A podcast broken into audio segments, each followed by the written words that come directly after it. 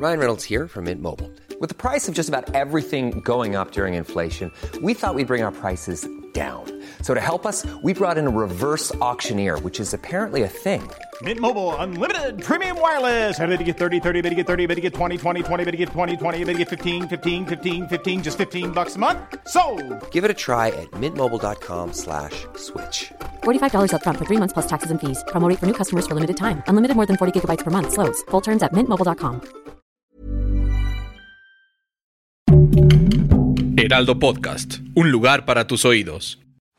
100 años, 100 voces de la selección mexicana. Adéntrate en los vestidores, concentraciones y estadios de todo el mundo, escuchando a aquellos que han representado a México. Esto es Pláticas de Vestidor, podcast original de El Heraldo Deportes.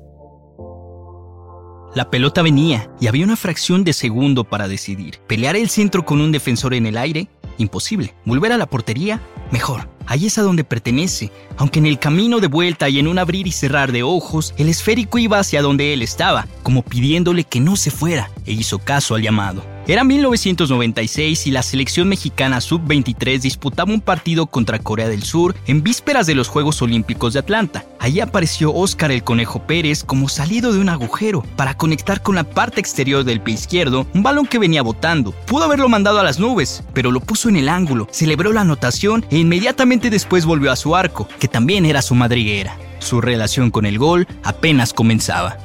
Sí, sí, como no, pues digo, al final muy afortunado porque digo, no es fácil que uno como portero pueda, pueda ir y hacer un gol. Muchas veces vas con esa ilusión de, de tratar de ayudar, de tratar de colaborar cuando tu equipo se ve en, abajo en el marcador. Y bueno, se da esa oportunidad, se da la oportunidad de ir. Yo fui con, pues con ganas a lo mejor hasta de estorbar nada más, ¿no? Porque pocas veces es esa posibilidad que pueda hacer gol el arquero. Entonces yo fui, tuve esa suerte de que me, que me cayera ahí el rebote porque es una pelota, un tiro de esquina que, que la pelean en el primer poste y de repente la pelota sale hacia donde yo estaba. Me acuerdo que yo ya me iba a ir. Cuando yo veo que la pelota me queda, cae lejos de mí, dije yo tengo que regresar para que no nos vayan a hacer un gol, ¿no? Entonces yo me voy a girar para regresar y veo que la pelota sale el rebote hacia donde estoy yo. Nada más giré y le pegué con la, con la izquierda y bueno, pues me salió a gol.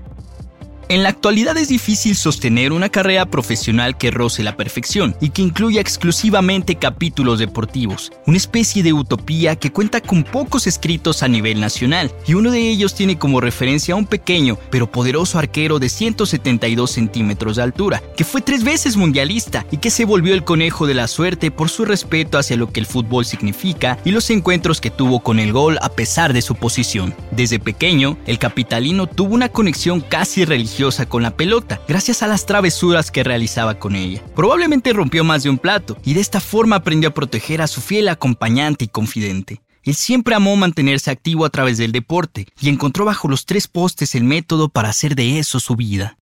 Desde siempre, desde siempre me gustó porterear. Desde siempre pues me hacía ilusión el lanzarme por una pelota, el tomar una pelota con las manos, que el portero se vestía diferente a todos. Tenías la posibilidad de poder escoger tus atuendos, tu, tu suéter, el color que tú quisieras, de, la forma que tú quisieras, lo podías diseñar. En un inicio no había tanta variedad, pero al final sí podías tomar esa, esa decisión y, y todo eso me hacía ilusión, ¿no? Desde ahí empezó la pasión por, el, por la portería y por el fútbol y bueno. Las dificultades tecnológicas de hace algunas décadas lo obligaron a seguir los clásicos del fútbol mexicano solo los fines de semana. Ahí encontró inspiración en guerreros aztecas y protectores del balón, como el Zuli Ledesma y el siempre arriesgado Pablo Larios, así como una leyenda azul crema como Miguel Celada. A casi medio siglo de su nacimiento, y después de haber sido un histórico en el arco tanto a nivel de clubes como de selección, el deseo del conejo de la suerte es que lo recuerden como un buen ser humano, ese que a veces aparece en un Renault verde de 1975 y que gracias al apoyo de su entorno cercano pudo llegar a ser lo que soñaba de niño. El mítico conejo metió ese gol con el tri, pero fue rezagado de los Juegos Olímpicos del 96 y la sed del triunfo no terminó ahí.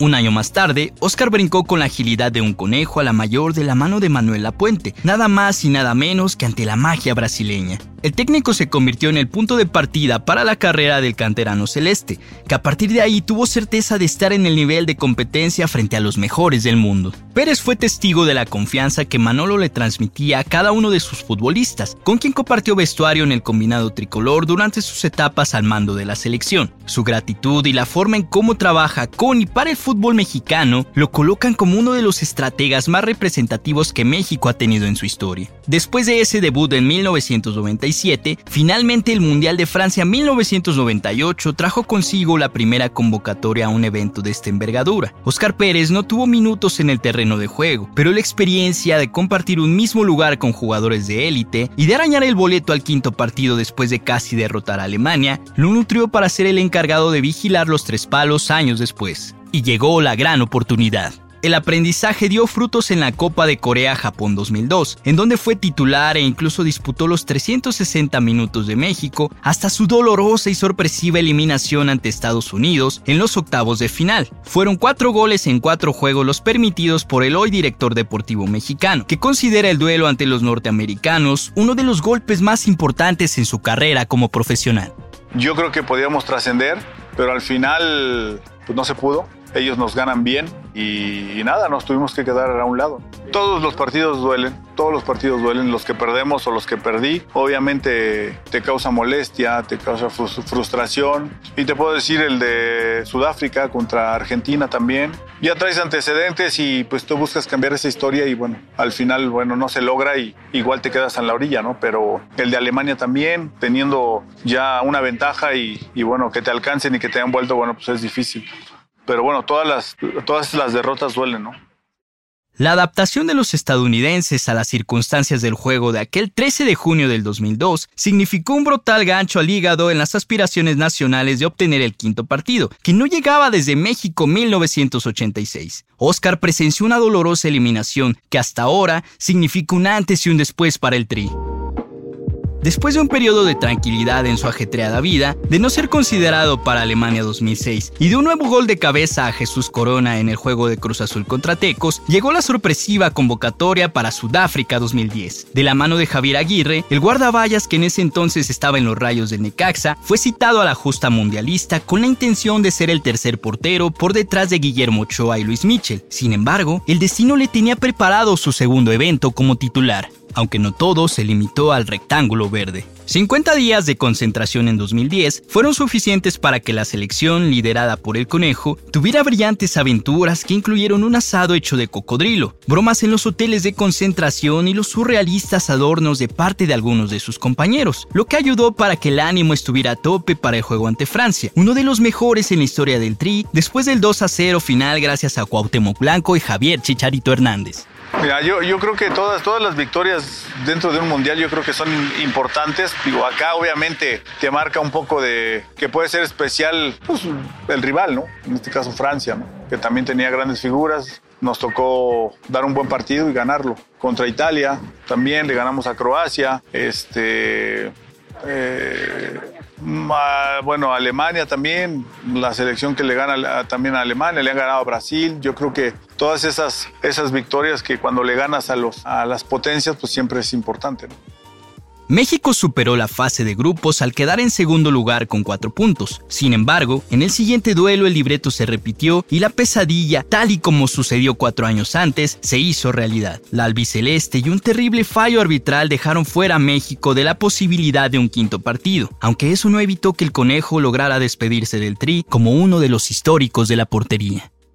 Oscar volvió a la Liga MX para jugar varios años todavía, hasta pudo completar su tripleta de goles en un Pachuca contra Cruz Azul en 2017, y nuevamente ante Jesús Corona, que fue su pupilo en la máquina celeste tras su retiro en 2009. De hecho, juntos le devolvieron la gloria al club el 30 de mayo del 2021. El deseo de trascender se pudo cumplir a la perfección. Sus ídolos fueron de ayuda para motivarlo en la portería y ahora considera que las nuevas generaciones como Carlos Acevedo, Sebastián Jurado y Luis Malagón podrían ser leyendas del Tri si mantienen la regularidad con sus respectivos equipos. Pero la metamorfosis del conejo lo ha llevado directamente a la dirección deportiva de Cruz Azul, después de su paso como auxiliar técnico de Raúl Potro Gutiérrez, en lo que considera como su mayor reto desde que colgó los guantes en el profesionalismo. El objetivo, regresar a los de la Noria al protagonismo nacional de la mano de un pura sangre azul. Y al final, si tuviera una máquina del tiempo para volver al pasado y hablar con su yo de niño, le diría que no dejara de ser buena persona, pues eso lo llevó a la cima.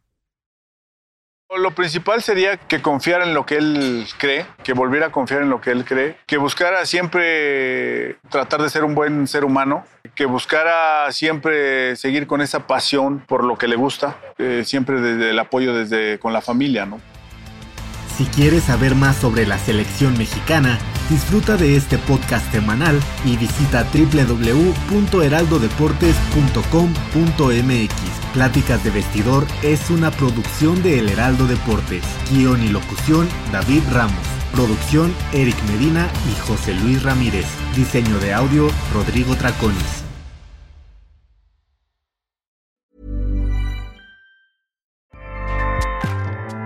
ACAST powers the world's best podcasts.